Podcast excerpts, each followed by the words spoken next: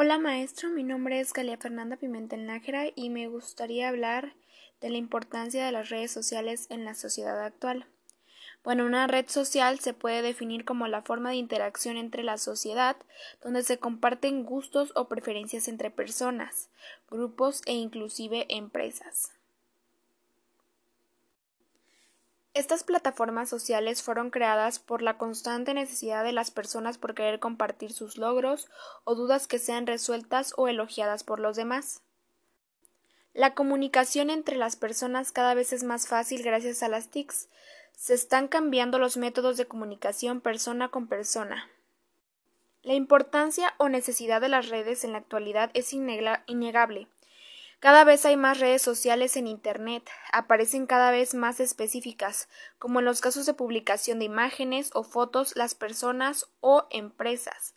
Lo hacen a través de Instagram, si van a publicar videos, lo hacen a través de YouTube, y si quieren contactarse profesionalmente, lo hacen por otra plataforma como LinkedIn.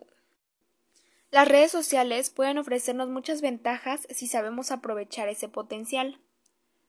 Por ejemplo, mejoran la comunicación, eh, ayudan con tareas o actividades de la escuela, em, participación, hay participación por parte de los individuos, mejoran la relación con las personas que pero también pueden tener sus propias desventajas, como por ejemplo la adicción, las estafas, la suplantación de identidad, el ciberbullying, privacidad en riesgo, em, reducción de la productividad, noticias falsas, información falsa, etc.